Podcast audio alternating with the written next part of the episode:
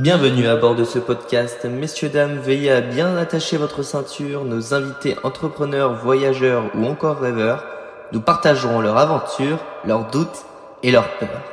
Attention au décollage. Let's travelness. Salut Yannet. Bonjour Tanguy. Comment ça va? Ça va super et toi? Bah écoute, ça va très bien. Je suis super content de t'avoir aujourd'hui. On s'est parlé pour la première fois sur LinkedIn. Du coup, euh, c'était super euh, de te rencontrer comme ça. Avant qu'on de rentrer dans le vif du sujet, j'aimerais bien te demander un peu ce que tu as fait avant euh, justement ce voyage incroyable qu'on va développer un peu après. Ouais, carrément. Euh, déjà, merci beaucoup pour euh, ton invitation dans, dans ce podcast. Ça me fait super plaisir d'être là et de parler de tous ces sujets, de la peur, etc. C'est quelque chose qui, moi, me parle beaucoup. J'ai fait mes études en Angleterre. Donc, j'ai d'abord fait mon bac en Angleterre. Et ensuite, trois ans d'université en Angleterre aussi. Et ensuite, j'ai fait une école de commerce en France. Entre tout ça, j'ai fait pas mal de stages à l'étranger, de voyages. Et c'est ça qui m'a beaucoup donné le goût de l'aventure aussi. Et t'as fait quoi comme euh, voyage? J'ai fait un certain nombre de choses. Déjà, je suis parti en stage euh, au Sénégal quand j'étais assez jeune, donc vers euh, 18-19 ans. Ouais. Ça, ça m'a vraiment euh, ouvert un peu l'esprit. Ensuite, j'ai enchaîné avec un autre stage l'année d'après en Afrique du Sud, parce que j'ai adoré euh, l'idée de travailler à l'étranger. Et après mes trois ans en Angleterre, j'ai fait un stage de six mois en Asie du Sud-Est, au Vietnam. Là, euh, pareil pour une grande entreprise. Et voilà, en fait, j'ai pratiquement toutes mes expériences pro étaient euh, à l'étranger. Incroyable. Et t'en as appris quoi C'est euh, par exemple du, de ton voyage au Vietnam, t'en as appris quoi sur toi, ta personne, ou euh, même euh, de ce que tu as fait là-bas? Ouais, alors du coup, c'était un stage un peu particulier parce que euh, j'étais vraiment livré à moi-même. On m'avait un peu droppé à Hanoï, donc tous mes boss étaient à- au bureau de Singapour. Et du coup, on m'avait jeté là, j'avais pas de bureau, j'avais pas de boss sur place. Mon job, c'était de développer une nouvelle branche d'un business pour le- les yeux. Voilà, pour euh, tous les soins optiques euh, dans la région qui n'étaient pas encore présents sur place. Et du coup, voilà, je passais mes journées à faire des, des recherches de marché. euh, J'avais un- une moto où je me baladais un peu dans le Vietnam. Ah ouais, t'étais un peu comme en TT quoi. Enfin, t'étais à distance Ouais, j'étais- en ligne. J'étais totalement livré à moi-même. Je, je bossais depuis un coworking et c'était incroyable. Trop bien. Comment t'as trouvé d'ailleurs ce, ce, ce job enfin, dans l'optique Ouais, bah un peu par chance. Enfin, je savais que je voulais partir en Asie du Sud-Est. C'était mon, mon objectif. Le GOAT. Le, le GOAT, exactement. Et, euh, et du coup, j'avais vu cette opportunité et aussi le côté, euh, ce qui me plaisait, c'était le côté impact social. Donc c'était en fait euh, vraiment le, la finalité du projet, c'était d'aller dans les campagnes et de donner accès à des soins pour les yeux pour des gens qui n'en ont pas accès ou qui doivent faire trois heures de route pour aller à la plus grande ville la plus proche pour avoir accès aux soins pour les yeux. Et du coup, c'était, il y avait ce côté aussi un peu, cette dimension un peu humaine et sociale qui moi me, me plaisait beaucoup en plus du côté euh, international. Ok, trop bien.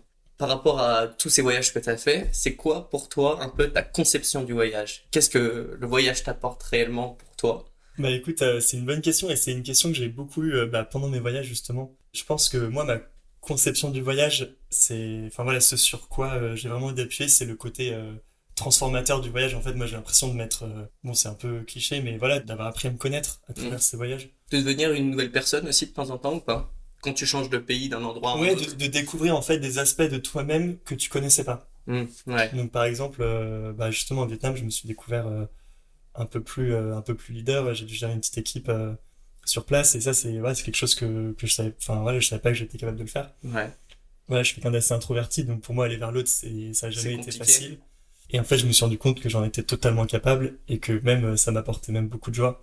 Et ça, c'est quelque chose, voilà, il y a que en allant vers l'autre, en voyageant, en, se confrontant un peu à, l'ailleurs qu'on peut, euh, qu'on peut découvrir ce genre de choses. Et tu dirais quoi par rapport à la peur de l'inconnu? Tu penses quoi de cette peur-là? Parce que en fait, j'ai moi en tout cas cette conception du fait que la peur de l'inconnu, c'est une part cachée de nous qu'on découvre une fois qu'on est dans un autre pays. Contrairement à juste la peur de l'inconnu, ah je ne sais pas ce que je vais faire à cet endroit-là, etc.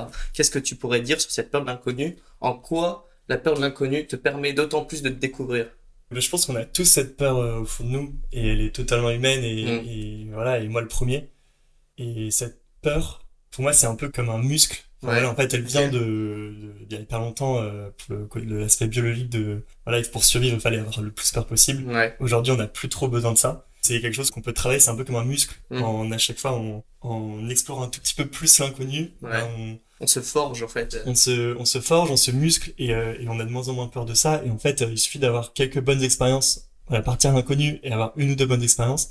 Ça crée en fait une forme de, de confiance en se disant, mais en fait, c'est pas, c'est pas un si big Ouais. que ça de- d'aller dans ce pays où j'ai jamais été, de, de, même il y en a qui ont peur de, d'être seul, bah, de partir seul euh, quelques jours euh, voyager ou voilà, on a tous des peurs et ces peurs, elles nous elles nous conditionnent un peu et, et je pense qu'on peut être capable de, de les surmonter petit à petit, vraiment des micro étapes à chaque fois. Ouais. Et ça t'ouvre des portes d'ailleurs euh, souvent euh, ce genre de Exactement. choses. Du coup, bah en parlant d'inconnu, je pense que t'as fait une des expériences euh, complètement dingues. Tu vas le dire par Mhm. toi-même. T'as fait un voyage assez fou.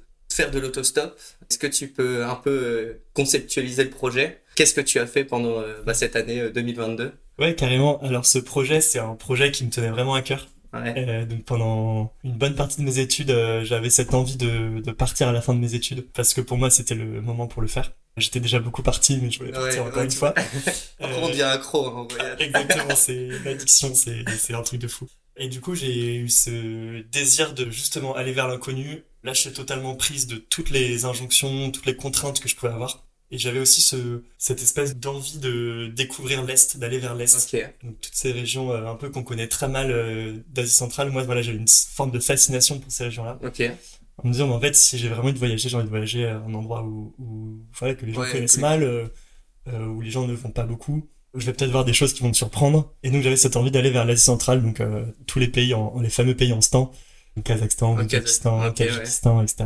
Et voilà, donc combinant cette envie d'aller vers l'Est et ce désir d'aller vers l'inconnu et à la rencontre, je me suis dit euh, que ce qu'il fallait que je fasse, c'est que j'entame un, Un voyage un là-bas. voyage euh, là-bas. Et j'avais cette envie aussi d'y aller de manière euh, écologique. Ok, et euh, trop bien. avec le côté aventure. Voilà, j'ai réfléchi à pas mal d'options. Le train, le, le vélo, euh, et puis finalement j'ai choisi l'autostop. Ok. Euh, Hyper original en vrai, hein, parce que tout le monde ne fait pas ça. assez original, euh, assez contraignant. Et je me suis mis, je me suis imposé une deuxième contrainte aussi pour aller un maximum vers l'autre, c'est de dormir tous les soirs chez l'habitant. Ok. Donc soit chez l'habitant ou parfois si j'arrivais pas à trouver, j'avais quand même une tente euh, au cas où. Mais voilà, l'objectif c'était vraiment d'aller à la rencontre de l'autre. Ok. T'es parti en tout combien de mois? Quatre mois, c'est ça? Je suis parti trois mois. Trois mois Ton périple a commencé à, à quel endroit? Donc je suis parti de, du sud de la France. Donc je suis parti fin septembre, juste après mes études, tu vois, j'ai terminé mon alternance et deux, deux semaines après j'étais j'étais en train de partir quoi. Ouais, je voulais pas attendre, j'avais trop trop envie, euh, trop hâte. Et donc je suis parti du sud de la France et après j'ai traversé toute l'Europe en autostop. Je suis Ouais. arrivé à- à- en Turquie, à Istanbul. Et là j'ai poursuivi euh, toute la Turquie jusqu'en Géorgie. Ok. Et ensuite euh, j'ai poursuivi avec toute l'Asie centrale. Donc là, euh, Ouais, Kazakhstan, Ouzbékistan, euh, Tadjikistan, Kyrgyzstan, qui était vraiment mon, mon objectif ultime Le en fait. fameux goat, du coup. Le GOAT. Euh, ça c'était vraiment mon GOAT euh, de, de ce projet-là. ouais. Ok, trop bien. Et t'avais prévu un budget? Comment t'as fait? Est-ce que t'as travaillé là-bas pour euh, bah, Mhm. compléter, faire ce voyage Ouais, pour- carrément. Euh, bah ça c'était un vrai sujet. J'ai eu la chance d'avoir travaillé un an avant, Hmm, euh, ok. donc j'ai pu mettre de côté. Ouais. Euh, L'objectif du voyage ça a jamais été de dépenser le moins possible. Enfin, Hmm. voilà, je Tu te faisais je plaisir quand m'étais pas mis de contraintes. Mais en fait, euh, en faisant mes comptes après, je me suis rendu compte que euh, j'avais très très peu dépensé. Ah, J'ai ouais. dépensé euh, moins de 5 moins de 5 euros par jour. Ok. Donc très Euh, donc là, je compte pas euh, tout ce qui est équipement, euh, parce qu'évidemment, j'ai investi dans une tente, un sac de couchage, etc. Mais vraiment, au quotidien, j'ai dé- j'ai dépensé moins de 5 euros par jour. Et en fait, c'est surtout grâce aux gens Ouais, qui aux gens. qui Ouais, m'accueillaient, donc ouais, je qui payais pas de t'accueillent. logement. Bah, tout le transport, j'ai, c'était de l'autostop, donc en fait, le concept, c'est de, de voyager gratuitement. Et ensuite, la nourriture, je me faisais très souvent, euh, voilà, on me proposait très souvent de, de prendre un café, de prendre un repas, de... Ouais, c'est ça. C'est l'échange qui primait en fait. euh, Exactement. C'est c'est l'échange qui euh, justement c'était la vraie source, euh, un peu le trésor en fait. C'était l'échange avec la personne. Ouais, moi, c'est ça qui m'animait. C'était vraiment le, le partager un moment avec, avec l'autre. Ok, trop bien. Tu disais donc t'étais parti avec une tente. Petite question euh, pour le fun. Est-ce que tu peux me dire cinq objets un peu indispensables quand tu Mm. pars en autostop que t'avais dans ton sac à dos et que tu t'es dit putain heureusement que je les ai saisis. Ouais, bah carrément. Alors pour moi le bon pas forcément spécifique à l'autostop parce que l'autostop t'as besoin de rien, De rien, ouais. peut-être juste un pouce et parfois du un carton pour écrire ta destination et encore ça marche très bien sans donc euh, ça Ouais. je le faisais pas souvent. Mais non des objets vraiment concrets qui m'ont beaucoup aidé bah moi c'est le évidemment la tente. J'avais investi dans un sac de couchage euh, moins 12 degrés Ok. qui allait même jusqu'à moins 30 euh, si jamais euh, Il faisait vraiment froid. si jamais il faisait vraiment froid, je pouvais survivre jusqu'à moins 30 mais bon j'allais quand même avoir un peu froid. Ouais. Euh, parce que je savais que ces pays-là, en plus, je suis parti en septembre, donc je suis arrivé euh, là-bas vers octobre, novembre, décembre, Ok. donc c'est vraiment le début de l'hiver. ouais. Donc je savais qu'il allait faire froid. Euh, donc là, j'ai investi dans les meilleurs sacs de couchage possibles sur le marché. Ouais. Et ça, c'était indispensable. Et en fait, ça m'enlevait vraiment un stress parce que je savais que la nuit, j'allais pas avoir froid. Hmm, ouais. Et ça, c'était quand même indispensable. Et ensuite, euh, Utile aussi pour garder un peu ton énergie euh, enfin, exactement. au fur et à mesure parce que je pense que c'est Exactement, a- très éprouvant. hein. Ouais, et en fait, il y a des, il y a des fois où t'es souvent accueilli chez l'habitant et, euh, et mine de rien, c'est quand même assez fatigant. Ouais. De tu vois d'être souriant de tenir des discussions pendant plusieurs heures parfois te fait boire de l'alcool Euh, enfin tu vois tu dois un peu euh, être tout le temps avenant et, Ouais, le ça. euh, et en fait euh, pour un introverti c'est C'est très compliqué. c'est épuisant Je pense Et que euh, même euh, pour un extraverti, ça doit être hyper compliqué, même pour un introverti d'autant plus. Ouais, et du coup, j'avais des, tu sais, des petits moments où je me disais, bon, bah là, il faut que je, il faut que je parte dans la montagne et que j'aille euh, me faire une ou deux nuits euh, tranquille, Solo. euh, solo. Ouais, solo, ouais. Et donc là, ça m'aidait d'avoir, euh, je sais que j'ai un bon sac de couchage, euh, que j'allais être bien. J'avais vraiment appris à, à dormir euh, aussi bien dans mon sac de couchage que, euh, que euh, dans un lit. Ouais, tu t'es adapté. Ouais, vraiment, c'était pas du tout dur pour moi de, de, enfin, j'ai un sommeil assez, assez facile. Ouais, ok, bon, ça c'est un avantage. Ouais, je, m'endors très facilement. Bon, j'ai besoin de beaucoup de sommeil, mais je m'endors très facilement.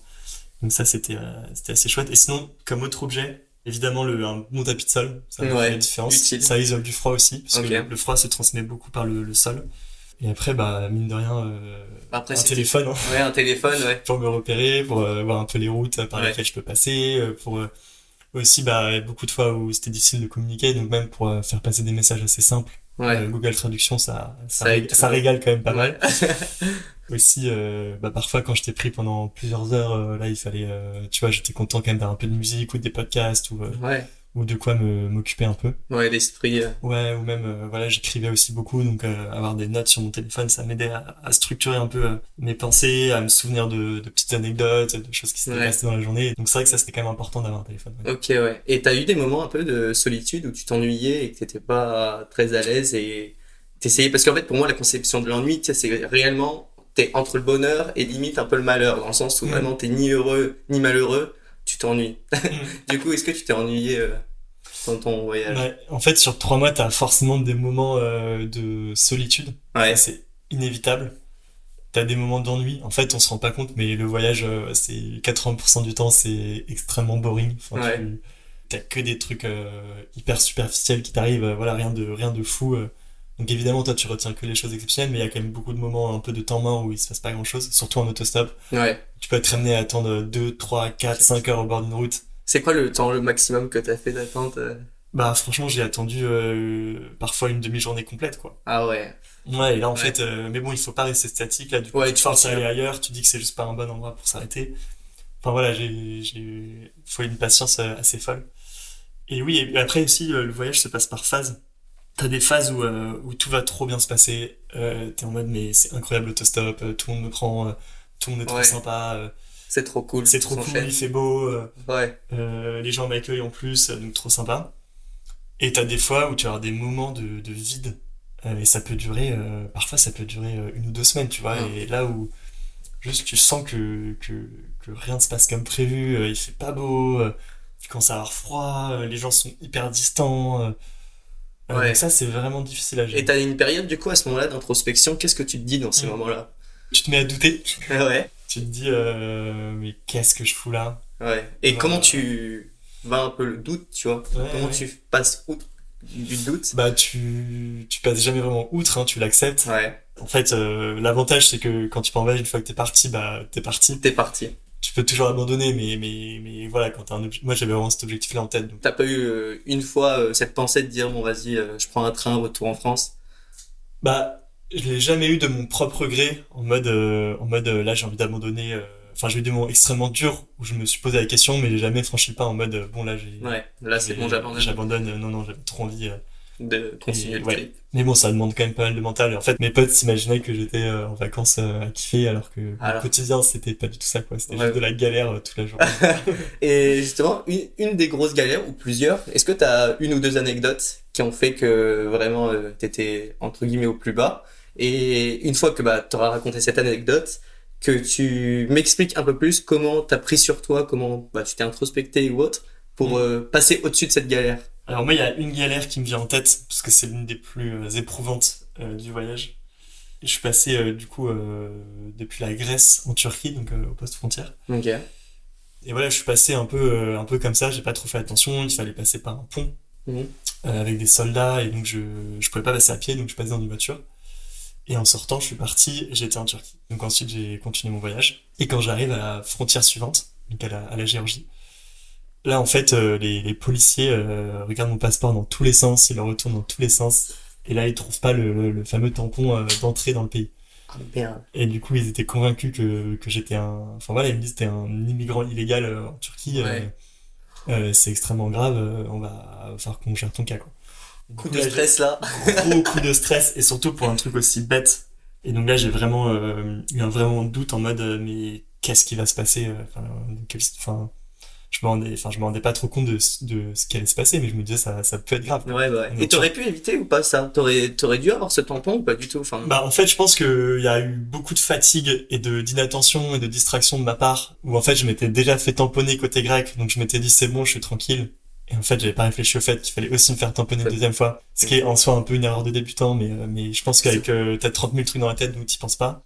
Et après, c'est aussi de leur faute parce qu'en vrai, euh, il y a une énorme faille dans leur système, j'aurais jamais dû pouvoir passer. ouais, c'est vrai. Surtout que c'est une frontière, euh, bah, on parle de une frontière de l'espace Schengen, enfin c'est Ouais. une des frontières les plus contrôlées du monde Ouais, c'est vrai. euh, normalement, il y a aucune chance que je passe. Enfin, des milliers de migrants qui rêvent de passer cette frontière. euh, Moi, Ouais. je l'ai passé sans faire exprès. Enfin, ça c'est lunaire. Bref, et du coup, j'arrive là-bas, et là, euh, donc, euh, dans le, dans la frontière de la Géorgie, je, je reste bloqué des heures entières, euh, en se disant, mais qu'est-ce qu'on va faire de lui? Il peut pas rester là, il est légal dans le pays et tout. Et donc, en fait, la, la solution qu'ils ont trouvée, c'est de me ramener 2000 km en arrière. Quoi? Donc, euh, 15 jours d'autostop Oh à la frontière grecque en me disant euh, bah il faut que tu retournes là-bas euh, te faire tamponner. Et là je me suis dit mais en fait euh, pour moi c'est juste la fin du voyage parce Ouais, que bah. en fait le temps que je, re- je reparte c'est 15 jours d'autostop que je revienne c'est re 15 jours donc c'est un mois de perdu. Entre-temps l'hiver il sera là Ouais. donc donc il fera beaucoup trop froid pour que je voyage en Asie centrale donc euh, donc euh, et en plus voilà j'avais cet objectif d'être rentré pour Noël donc Ouais. euh, pour moi c'était mort. Mm. Euh, donc là j'ai eu un vrai moment de 24 heures hyper difficile où je me suis dit euh, bah qu'est-ce que je fais quoi là je suis un je suis un, dans un énorme Ah, ouais, ouais, là c'est Euh, limite un ultimatum rêve, fait par le voyage, quoi. ouais vraiment mon rêve qui explose en vol quoi Ouais. et donc moralement c'était hyper dur enfin j'ai ouais j'ai j'étais au bout de ma vie Et, comment euh, t'as fait du coup pour. Bon j'ai euh, pris un peu de soutien auprès de, de proches donc Ouais. appelé euh, appelé quelques proches quelques amis et ma famille et là je me suis dit en fait euh, en fait euh, c'est hors de question que ça s'arrête là Ouais. j'ai réfléchi et je me suis dit bah en fait si je retourne là-bas ils vont me dire la même chose ils vont me dire que j'ai pas de tampon Mhm. donc en fait ça change rien que ce soit à cette frontière là ou à une autre Ouais.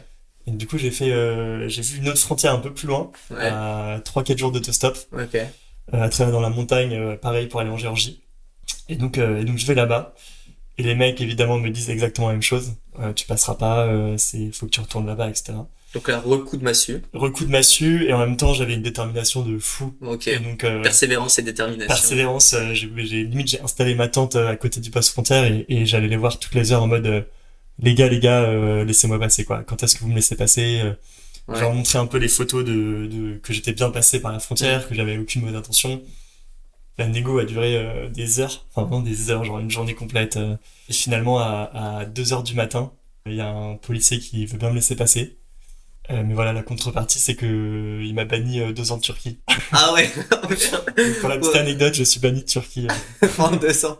Bon, après, euh, vu le voyage, euh, après, c'est pas comme si c'était le seul pays sur Terre, j'ai envie de te dire. Mais après, c'est sûr que si Oui, vraiment tu mais- veux aller en Turquie, non, mais c'est jamais Bah, cool. par exemple, j'avais prévu de rentrer en train, euh, bah, j'ai pas pu le faire parce que euh, Ah, banni de ouais. Bon, ouais, c'est pas très grave en soi, mais c'est vrai que sur le moment, euh, je- mon objectif c'était juste de passer et peu importe euh, ce que ça allait me coûter. Ok, ouais, tu m'étonnes. Et dans, dans ces moments de négo et dans ces moments de, bah, de doute, hein, comme tu disais, tu disais que tu avais, avais un peu le, repère avec ta famille, etc., heureusement. Et comment tu peux euh, un peu euh, analyser euh, les bienfaits d'avoir bah, ce téléphone et de pouvoir envoyer des messages à tes amis et ta famille? À quoi ça t'a aidé, toi, pour bah, garder le cap? Ouais, bah c'est vrai que pouvoir parler à tes proches, il y a des moments où t'es tellement, t'es tellement dans, dans le dur que, que c'est, ça fait trop du bien et, et ça, et ça donne énormément de force. Ouais. Euh, donc moi, c'est ça qui m'a donné la force de me dire, euh, bon allez, je, je persévère. euh, c'est pas parce que euh, des policiers m'ont dit qu'il fallait que je fasse ça que je vais le faire. Ouais. Tu penses que t'aurais pas eu ta famille ou tes amis, t'aurais abandonné ou pas? Est-ce que tu penses que c'était quand même un levier qui a fait que? Je pense que dans tous les cas, je l'aurais tenté Ouais. parce que euh, c'est un peu ma personnalité et je déteste, euh, voilà, ne pas tenter les choses quand j'aurais pu les tenter. Pense qu'en tout cas, ils m'ont donné la confiance en me disant, euh, même si eux, ils en savaient absolument rien, Ouais. ils m'ont donné la confiance en me disant, bah, en vrai, ça va le faire, euh, vas-y, euh, va au bout du truc, tente. Et, et du coup, c'est vrai que voilà, avoir, avoir ses proches, pour, pour se, te soutenir, c'est, c'est, parfois c'est indispensable. Ouais. Et après donc toutes ces galères, donc t'as continué euh, du coup ton trip. Est-ce que t'es tombé un peu sur euh, des transports euh, un peu hors du commun ou c'était souvent des voitures ou un simple bus ou Ouais, des transports un peu insolites. Ouais. Bah en fait, il y en a pas eu autant que ce que je pensais. Ouais. Euh, je pense que mes les principaux, bah, évidemment, c'était soit des voitures euh, de gens mais qui allaient pas très loin finalement, Ok. soit des locaux euh, qui allaient euh, quelques kilomètres plus loin et qui me déposaient. Sinon, ce que j'ai beaucoup fait, c'est les camionneurs. Ok. Euh, donc eux, ils me prenaient, Ah ouais, euh, ils me prenaient, ils allaient en ligne droite pendant des centaines de kilomètres et on devenait trop potes sur la route. Ça, Incroyable. c'était incroyable. Euh, sinon, j'ai un gars qui m'a qui m'a pris un stop en voiture Ouais. Et ensuite euh, il m'a accueilli sur son bateau. Oh. Et du coup, ça c'était assez euh, assez sympa ouais, sur son voilier. Et ça t'a permis d'avancer le, le voyage Non, non, non, juste pour dormir euh, Juste et pour je suis reparti le lendemain. Trop bien. Mais hein. j'aurais trop kiffé euh, faire du volet avec lui et qu'il me dépose euh, plus loin, ça aurait été incroyable. Ça aurait été fou. Bah après, t'as des tracteurs aussi parfois. euh, Ok. Je galérais, je montais dans les tracteurs, euh, ça allait à deux à l'heure, mais j'étais juste trop content d'avancer. Mm. Quoi d'autre? En complément de ces transports insolites, tu disais que du coup tu, te, tu devenais un peu pote du coup avec les personnes qui t'emmenaient Mm. en autostop. C'était quoi vos discussions? Vous parliez de quoi? Juste de la vie ou juste de, Mm. de ce que lui faisait? Mm. ou des deux? Bah écoute, euh, les discussions euh, au début c'était difficile parce que Ouais. euh, tu parles pas la même langue, Mhm. donc euh, donc il y a forcément euh, une barrière qui se crée automatiquement. En fait, au début, on parlait vraiment de, t'as vraiment les mêmes questions qui reviennent mais tout le temps. Ouais. Ça c'est un peu la classique, quels que soient les pays. Donc évidemment, comment tu t'appelles, Ouais. quel âge est-ce que t'as, est-ce que t'es marié? Ouais. c'est les trois c'est Ouais. le top. Surtout dans les pays musulmans, c'était impressionnant. hein. Ils me posaient directement la question. Ok, ouais. Suivi de la fameuse blague euh, Ah bah moi j'ai ma fille qui est pas mariée. euh. Ah oui, d'accord, ok. C'était un peu un peu lourd mais un peu marrant. C'était un peu la, la blague classique. Puis après eux me parlaient beaucoup de leur famille. Ok. Là c'était un sujet de discussion assez euh, Profond. assez facile. Au début euh, juste euh, voilà euh, est-ce que t'es marié, euh, combien t'as d'enfants, euh, quel âge ils ont, qu'est-ce qu'ils aiment faire, etc. Et ça devenait un peu plus profond. Tu vois les camionneurs parfois ils me confiaient euh, bah, leurs galères avec leurs femmes parce qu'ils Ouais. sont jamais là et du coup euh, ça crée des, des tensions euh, dans leur couple. Ils me parlaient de, du fait qu'ils souffraient de pas avoir leurs enfants Ouais. parce qu'en fait ils sont tout le temps tout le temps sur la route. Ils parlent de la de la solitude euh, au volant, euh, qu'en fait c'est c'est un métier extrêmement euh, extrêmement éprouvant. Ouais. Et tu leur répondais à quoi sur ce genre de discussion? Parce que ça doit être hyper compliqué de leur répondre quand euh, bah, Bah, tu- livrent comme ça. Oui bah tu réponds rien, t'écoutes, Ouais, t'es là, ouais, t'es présent. De toute façon t'as rien à dire, hein, t'es juste, euh, juste- Limite, tu leur dis, bah voilà, t'es pas seul, déjà il y a moi euh, pour. euh, Exactement, exactement. Tu leur ça doit leur faire du bien aussi, je pense. Bah, je pense qu'en fait, euh, paradoxalement, euh, eux te rendent service, Mm. et toi, en, en étant là, tu leur, euh, peu tu service. leur rends service d'une certaine manière en, en ayant une présence. Ils me disaient, mais euh, merci, euh, merci pour ces heures partagées ensemble, c'était Ouais, incroyable. Incroyable.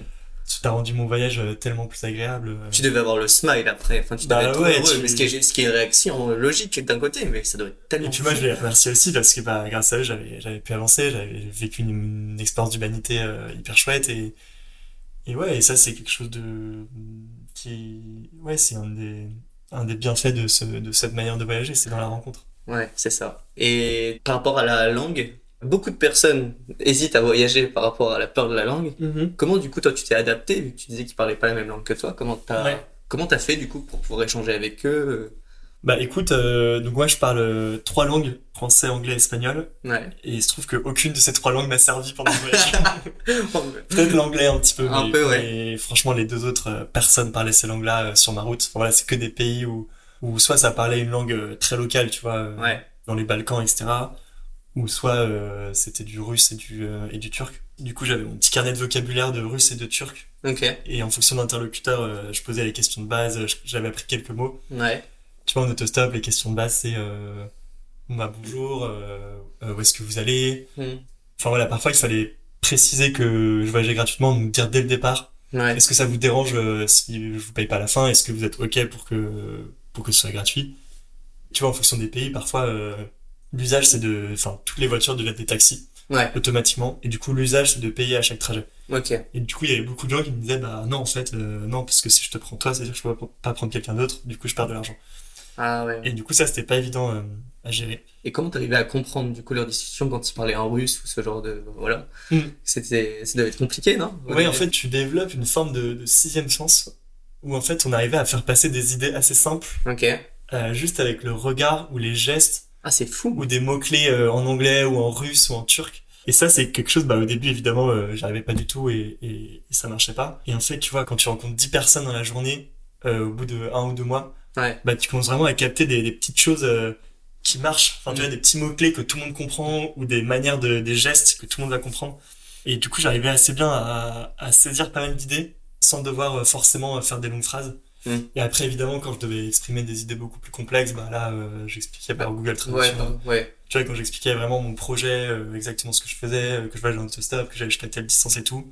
Là, je leur euh, mettais juste ce message-là et là, ils comprenaient tout de Ils suite. euh, comprenaient tout de suite. Et, et est-ce que tu connais la pisanthrophobie Non. C'est une peur un peu irrationnelle du fait de faire confiance à- aux personnes quand tu, par exemple, quand tu es en autostop. Cette peur-là est plutôt basée sur le fait que tu eu des expériences. Euh, assez négatives. Par exemple, voilà, il t'est arrivé quelque chose parce que tu as fait confiance à une personne.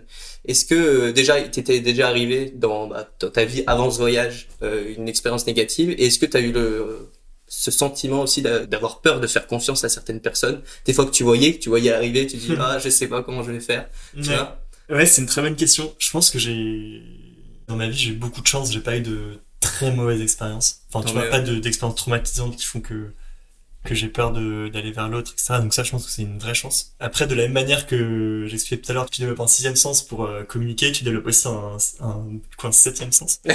Euh, non, je rigole. Non, mais tu développes un, voilà, une, cer- certaine sensibilité à euh, très vite te rendre compte si tu peux faire confiance à quelqu'un ou pas. D'accord, ouais. Et en fait, euh, et en fait, la technique euh, quand tu fais de l'autostop, c'est tu demandes toujours à l'autre en premier où est-ce qu'il va. D'accord, ouais. Et du coup, ça te donne la liberté de pouvoir dire si tu le sens pas, ah je suis désolé, euh, je vais pas par là, même si tu vas. Ouais. Et ça permet du coup de, de te protéger d'une certaine manière. Tu l'as fait ça du coup? Et ça, je l'ai fait à quelques fois où je voyais le mec qui arrivait comme un grand fou, euh, qui conduisait n'importe comment, et je sentais que ça allait pas le faire. Je lui disais, euh, ah, je suis désolé, euh, euh, je vais pas par là. Alors que parfois, c'était un peu ridicule parce que la route, elle allait que par là. Ouais. Mais, euh, mais tu vois, ça permet de se protéger un peu. Et euh, tu peux développer cette, euh, cette capacité à juger rapidement. euh. Bon, après, évidemment, tu te trompes parfois. Ouais. Euh, mais mais, euh, mais- ouais. ça, se, ça se travaille un peu. Ok, ouais, je comprends. Qu'est-ce que tu donnerais un peu comme conseil à quelqu'un qui aimerait bien se lancer un peu dans ce type d'aventure? Une réflexion que tu t'es faite en disant ah peut-être que je l'avais pas forcément prévu pendant mon voyage en autostop. Est-ce que euh, il faudrait que bah, la prochaine fois si je refais ce genre d'expérience que je fasse ça Tu vois ce que je veux dire ou pas? Ouais. Euh, donc, euh, en gros, si j'ai bien compris, quelque chose que j'aurais fait différemment ou... Ouais, c'est ça. Quelque chose que tu aurais fait différemment si euh, tu devais refaire ce voyage-là. Ouais, bah, j'ai jamais vraiment réfléchi à ça. Je pense que bah, dans la dans le, la phase de préparation, Mhm. si je devais refaire ce voyage, ou en tout cas reparler de ce voyage, je pense que j'en parlerais moins. Ouais. J'en aurais moins parlé euh, pendant toute la phase de préparation. Ok. Parce qu'en fait, euh, le vrai risque dans ce genre d'expérience, c'est de te faire décourager par les autres. Ouais. Et les autres, ils ont toujours des bonnes questions et ils appuient toujours là où ça fait mal. Ils savent. Ah euh, ouais, comment tu vas faire ci? Comment Ouais, tu vas faire ça? Ah ouais. En fait, ils sont, ils sont là pour, euh, et je pense que c'est pas du tout euh, méchant, ça part d'une bonne intention, mais eux, ils vont direct penser à, au côté négatif, au côté, euh, voilà, les, les épreuves que tu vas avoir. Avant même le côté humain qui était un peu ta priorité aussi. Oui, mais, oui, oui. Et du coup, ils te posent des questions où, bah, bah, parfois, t'as pas la réponse et, et juste ton projet, il est encore en train de mûrir, donc tu Ouais. peux pas, t'as pas les réponses à tout dès le départ. Parfois, ouais, ils vont, les autres peuvent, euh, malgré eux, être un peu décourageants en disant, mais, mais t'as pas peur de ça, euh, qu'est-ce qui se passe si t'arrive ça, ou qu'est-ce que, ou, euh, ah oui, moi, j'ai entendu l'histoire d'un gars à qui il arrivait ça, etc. Et en fait, je pense que c'est pas méchant, mais mine de rien, ça, ça influe un peu sur, euh, bah, sur toi, tes, Ton peurs, moral, euh, ton tes moral, émotions. etc. Et donc, je pense que si t'as à refaire, je préparerais le projet euh, de mon côté en en parlant que à un cercle très proche de. Ouais. Et j'en parlerai qu'une fois que c'est bien ficelé et que c'est évident que je vais le faire et qu'il n'y a pas de débat. Ok, ouais. Parce que du coup, j'ai eu pas mal de, de doutes aussi pendant la phase de préparation. Hmm. Et sinon, si je devais faire quelque chose d'autre euh, pendant le voyage, peut-être me forcer encore plus à aller vers l'autre. Hmm. Euh, Enfin, tu vois, il y a des soirs où, par flemme, euh, je me posais ma tente alors que j'aurais pu sonner chez des gens ou trouver un moyen de de créer encore plus d'occasions de, de, de rencontrer des gens. Ouais. Mais bon, ça, c'est toujours facile à dire. Ouais, c'est facile à dire, mais après, je pense que tu avais aussi, comme tu disais, la, La la fatigue, fatigue, qui joue, exactement. ce genre de choses. Exactement. Et par rapport au fait que tu disais, donc, tu sais, ces personnes qui, euh, même si ça part d'un bon sentiment, qui te découragent, quelle est un peu l'émotion qui prime à ce moment-là? T'es, comment quand on te dit, euh, Non, mais ça va être trop dur, tu vas faire quoi? Bah, en fait, j'essaye de prendre ça un peu à la rigolade, Ok. euh, de prendre vraiment beaucoup de distance par rapport à ce que les gens ils disent.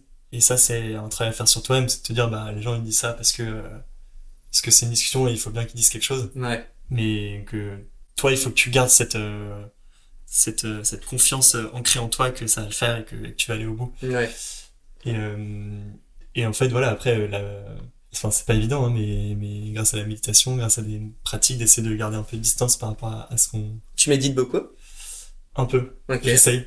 Et tu fais euh, plus de la méditation euh, pleine conscience, par exemple D'autres types de... Ouais, vraiment la méditation euh, de base sur, la, sur, la respiration. Ok, très Ce genre bien. de choses. Et t'en apprends quoi sur toi, principalement? Bah, je suis encore, je suis encore un grand débutant, hein, donc je. Ah, mais après, tu vois, la méditation est propre à chacun. Donc, Mm. de ce principe, tu dois forcément ressentir des choses, débutant ou pas, évidemment. Ouais. Mais... Bah, ce que je ressens, c'est beaucoup de, de connexion avec, avec mes émotions, avec ce que je ressens. Et ça, je pense que c'est, primordial dans sa vie de, de, d'écouter ses émotions et de, de pas les, les enterrer. Ouais, bien sûr, ouais. Donc ça, c'est, vraiment ce que je, je retire, ouais. Et quand euh, des gens te parlent, par exemple, de tristesse, de dégoût, euh, ce genre de choses, ou de colère, beaucoup disent que ce sont des, des émotions négatives. Est-ce que tu es d'accord avec ça? Moi, c'est une question presque philosophique. Ouais. Moi, je, je fais partie des gens qui pensent que il n'y a pas vraiment d'émotions positives ou négatives. Mhm. Il y a juste des émotions et quelles qu'elles soient, il faut que tu les acceptes. La méditation aide pour ça ou voilà aussi en parler à d'autres. Et qu'en fait, euh, le bonheur, c'est pas avoir que des émotions positives. Mhm. Accepter chacune des émotions qui vient. Ouais. Et donc ça, c'est un peu une un travail euh, sur toute une vie, hein, c'est hyper dur, mais de, de se dire, bah là, je ressens de la tristesse, euh, du dégoût, de l'angoisse, euh, ce que tu veux. De la peur. De la peur, en fait, juste, ça fait partie de la vie. C'est comme ça, je peux rien y faire. Donc juste, Ouais, c'est un peu comme un tableau de bord qui t'envoie juste, en fait, Des des, signaux. des signaux qui disent, Ouais. bah voilà, t'es en train de pleurer parce que, voilà, et après, c'est à toi de faire le travail sur toi-même. C'est plus, euh, mais- ouais, après, bon, c'est toujours plus compliqué que ça Ah, c'est- vie, hein, mais, Bien euh, sûr, c'est hyper facile à dire, mais après, mais, c'est, euh, c'est ça le pouvoir aussi d'introspection pour moi, Mhm. tu vois. Les gens se concentrent, bah, sur Mais c'est eux-mêmes. vrai que être capable, tu vois, de, de prendre la distance sur tes émotions et qu'elles influent pas sur ton niveau de bonheur au fond de toi, enfin, tu vois, intrinsèque, ouais, c'est, c'est un vrai travail, mais ça, Ça apporte beaucoup de, Ça apporte, ça paye. ouais, Ça- beaucoup de paix intérieure. Pour revenir un peu plus, euh, du coup, bah, sur ton voyage euh, en autostop, donc, comme tu le disais au tout début là de l'épisode, tu disais que bah, c'était aussi dans une, une optique euh, bah, écologique. Selon toi, comment tu vois un peu l'avenir du voyage euh, de ce point de vue-là, de ce point de vue écologique? Bah, c'est une question qui me travaille beaucoup. Ouais. Euh, parce que, euh, comme je te disais tout à l'heure, moi je suis accro au voyage, donc, euh, donc forcément la question se pose. Ouais. J'ai aussi une, une- bah, comme euh, la plupart des gens de notre génération, j'ai une, une conviction écologique aussi. Donc, euh, donc je pense qu'il y a un vrai travail à faire euh, de chacun de voilà de repenser un peu on- notre rapport au voyage. Je suis loin d'être irréprochable et, et voilà c'est une question que j'ai en continu dans ma tête. Mais voilà essayer de se dire bah en fait il y, a, il y a moyen de voyager différemment. Ça peut être en autostop, en vélo, en train. euh, et voilà, et qu'il n'y a pas forcément besoin de, de prendre l'avion.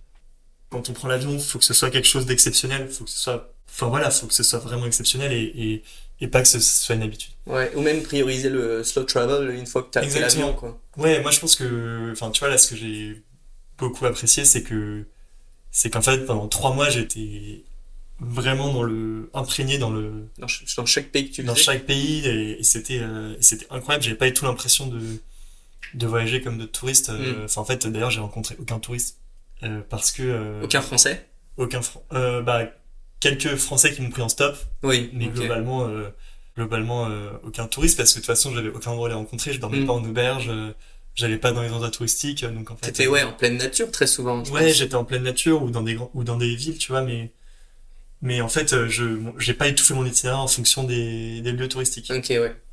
Euh, et en fait, quand autostop, t'es quand t'es en quand tu voyages en autostop, t'es beaucoup à la merci de, de l'itinéraire de ton De de la de- personne qui te conduit. Donc Ouais. en fait, euh, tu vas pas lui dire ah, bah du coup est-ce qu'on peut s'arrêter dans ce village J'ai entendu, entendu dire qu'il était hyper beau et ouais, tout. cool. Le gars il a autre chose à faire. Ouais, ouais, ouais, c'est sûr. Et euh, est-ce que tu conseillerais l'autostop moi je recommande euh, l'autostop euh, fois 100. Enfin, c'est une manière euh, sous-côté de voyager, je pense. Ouais. Parce que euh, t'es constamment euh, surpris Mm. par ce qui t'arrive. Et même en fait, euh, pas forcément pour des longs voyages comme ça, mais même des, tu vois, des petits voyages euh, Même en France? en France, Ouais. exactement. Et en fait, ça marche bien. Enfin, ça Ouais. marche vraiment bien. Essayez et vous verrez. Ok ouais. Non, ça. Faut, ju- faut juste surmonter la petite peur de oh là là, mais mais je vais déranger l'autre, tu vois. Ouais ouais je Faut un comprends. peu lâcher prise de cette peur et se dire bah j'y vais, on va, on verra bien. Ouais ouais je comprends. T'étais rentré en train ou t'es rentré en autostop euh, C'était quoi le dernier pays en fait que t'as fait Ouais. Du coup, le dernier pays que j'ai fait, c'était le Kirghizistan. Ok. qui est, euh, qui est un super pays. et c'était C'est au vraiment- port de la Chine euh, Ouais, c'est vraiment à la frontière avec la Chine, donc j'ai ouais. vraiment été très très proche de la Chine. euh, Enfin, j'ai même été jusqu'à la frontière chinoise. Ouais. Et en fait, comme je t'ai dit, j'ai eu la petite mésaventure en Turquie Ouais. qui a fait que j'ai pas pu rentrer en train. Donc en fait, euh, là, euh, j'ai dû faire un peu un choix. Du coup, j'ai rallongé un peu le voyage et je suis rentré en avion à, à la fin euh, du, euh, du Kyrgyzstan. Ce qui était pas du tout mon, ma philosophie du voyage, mais en même temps, euh, en même temps, j'avais cette envie de Mais rentrer pour Noël. hein. Voilà, je me dis que c'était un peu exceptionnel. Et voilà, et, et je culpabilise pas parce que j'aurais difficilement pu faire autrement Mm. parce que euh, parce que la Russie et la- l'Ukraine étaient bloquées et je pouvais pas aller en Turquie, donc j'avais aucun autre moyen de rentrer. Ouais. Mais, euh, mais voilà, pour les prochaines fois, je sais que, que c'est quelque chose dont je serais particulièrement attentif. Pendant ce voyage, t'as énormément euh, écrit. Du coup, tu disais Mm. que t'écrivais avec tes proches. Enfin, à tes proches, pardon. Qu'est-ce que tu peux me dire un peu sur le bienfait de l'écriture, sur toi? Alors l'écriture, c'est un- c'est assez étrange ce qui s'est passé pendant le voyage parce que je suis parti en ayant aucune ambition de d'écrire quoi que ce soit. Je suis vraiment parti euh, voilà dans l'optique de je lâche complètement prise Ouais. et je pars. Et en fait, j'avais créé euh, quand même avant de partir une liste de diffusion sur WhatsApp Ouais. avec euh, tu vois autour de 200 300 proches, donc vraiment tous mes tous mes amis et, et ma famille.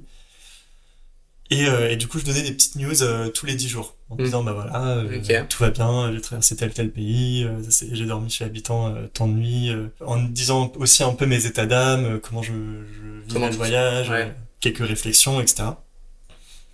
Euh, j'avais aussi un Polar Steps où je mettais. euh, Ah vois, ouais, je connais cette application. Elle est incroyable. Ouais. C'est Polar Step, c'est trop bien. Je l'ai découvert il y a pas si longtemps. Et euh, je ça c'était vraiment pas mal, ça m'a permis de, tu vois, de, enfin voilà, dès que mes amis me demandaient euh, envoyer des photos et tout, je peux juste envoyer le lien en mode bah regardez le Power Steps, Ouais. je mets des photos régulièrement avec un petit texte à chaque fois. Euh, mais donc voilà, ça c'était vraiment juste pour tenir au courant mes proches. Euh, et en fait, au fur et à mesure, j'ai eu beaucoup de, de messages d'encouragement, plutôt vers la- le milieu et la fin, parce qu'au début j'écrivais un peu, je m'en foutais un peu, et à la fin je, je prenais du plaisir à écrire, donc j'écrivais de mieux en mieux. Et j'en sais beaucoup de messages, euh, Eh, c'est c'est trop beau ce que t'écris, euh, euh, je t'encourage à fond à continuer à écrire, euh, Ouais. et, et vas-y quoi. C'est vrai que moi j'avais pas du tout euh, ça en tête, enfin j'écrivais un peu parce que parce que voilà, je voulais partager des petites choses, mais, mais sans plus. Et à partir de ce moment-là, j'ai vraiment commencé à écrire de plus en plus. Ok. Euh, c'était un peu un moyen de, bah, comme tu, comme on, on en parlait, on en parlait tout à l'heure, de, de gérer ma- la solitude, de gérer euh, les émotions euh, plus difficiles, de, de aussi euh, valoriser un peu toutes les expériences que j'avais vécues. Ouais. Et donc voilà, donc ça m'a fait beaucoup beaucoup de bien. Et donc je prenais, tu vois, une heure le soir sur mon, bon j'avais qu'un téléphone, donc j'écrivais sur mon téléphone. Ouais. Mais c'est déjà ça. hein. Ouais, Il faut. bah oui, ça, enfin, tu vois, je me disais que, que c'était mieux qu'un carnet, parce qu'un carnet, s'il pleut, hop, Ah ouais, c'est tout, mort. euh, ouais, ou, je sais pas, c'est trop facile à perdre et tout, donc mon téléphone, c'était sur le drive, c'était facile. Mm. Et voilà, et donc j'écrivais par soir, et, et en rentrant du voyage, donc évidemment, on m'a reparlé de ça, et euh, je me suis dit, mais en fait, euh, peut-être qu'il y a quelque chose à faire. Ouais. Euh, et là, je me suis dit, bah, let's go, euh, j'écris, quoi. J'écris là-dessus, euh, je mets tout en forme, euh, je- j'essaie de faire quelque chose de, de beau. D'abord pour moi, parce que je pense que j'étais pas prêt à réenchaîner tout de suite avec une vie euh, euh, classique, Mm. Avec un rythme du lundi au vendredi en travaillant, etc. Ouais. Et voilà, j'avais trop besoin de, de coucher ça sur du papier, et donc euh, j'ai pris 4-5 mois euh, pour réécrire tout ça. Pour écrire tout ça, ouais. Donc il y avait un peu tout le tremplin de tes émotions que tu avais subi au cours de ton voyage, c'est un peu ça? Ouais. Fais-moi un petit teasing un peu de. C'est non, non, mais c'est ton voyage dans dans la. Enfin, c'est Alors- vraiment toutes tes, comme tu disais, toutes tes notes. C'est ça? que Alors au départ, euh, au départ, je l'ai vraiment fait pour moi, donc j'ai surtout écrit, écrit mes émotions et, et mes réflexions, etc. Euh, et ce que j'ai pu vivre aussi euh, à travers les rencontres. Euh, et en fait, euh, donc, donc j'ai passé pas mal de temps aussi à tout réécrire et du coup à essayer de, de le publier. D'accord, ok. et donc là, ça va, là du coup, je l'ai un peu plus adapté et donc là, on va, ça parle un peu plus de l'humanité que j'ai rencontrée tout au long du voyage et de et de ce que ça a réveillé en moi. Ouais. Et du coup, voilà, le fil conducteur, c'est vraiment toutes ces rencontres. Mm. Euh, et cette manière de voyager, et, et avec plein plein de réflexions, d'anecdotes euh, croustillantes, voilà, des choses, euh, de choses à raconter. Donc, euh, donc c'est un peu ça, c'est un peu ça le, le livre qui va sortir, j'espère, début 2024. Début 2024, Ouais. incroyable. Est-ce qu'on peut suivre quelque part un peu l'avancée du livre ou pas du tout? Oui, vous pouvez suivre sur LinkedIn. Donc, je m'appelle Vianney de Boisredon. Euh, donc, je pense qu'il y aura les liens dans la, dans la description. Et sinon, sur Instagram, euh, Vianopolo. Ok. V-I-A-N-O-polo. Je le mettrai dans la. Trop adore, trop cool. Bah écoute, merci beaucoup Yannet, c'était incroyable comme échange. Ce que je vais te demander, comme à tous mes invités, c'est de signer ma table, Ah, comme on incroyable. adore. Là, je me demandais Tu ce que c'était. tu euh, veux. Je voyais les, le cache, euh, C'est un peu les mon... signatures, je me demandais ce que c'était. Exactement, donc c'est un peu mon... Mon journal podcast, tu vois. Trop bien. voilà, trop cool. Bah merci beaucoup en tout cas. Merci, C'était trop bien. C'était Ouais, incroyable. merci à toi. Merci beaucoup. Un vrai plaisir. L'épisode touche à sa fin, j'espère qu'il t'a plu et que t'as pu apprendre plein de choses. Nous, on se retrouve très bientôt dans un nouvel épisode avec un invité tout aussi incroyable. En attendant, je te laisse aller jeter un coup d'œil à ma newsletter dispo en commentaire, à travers laquelle je partage très souvent mes réflexions. Bye there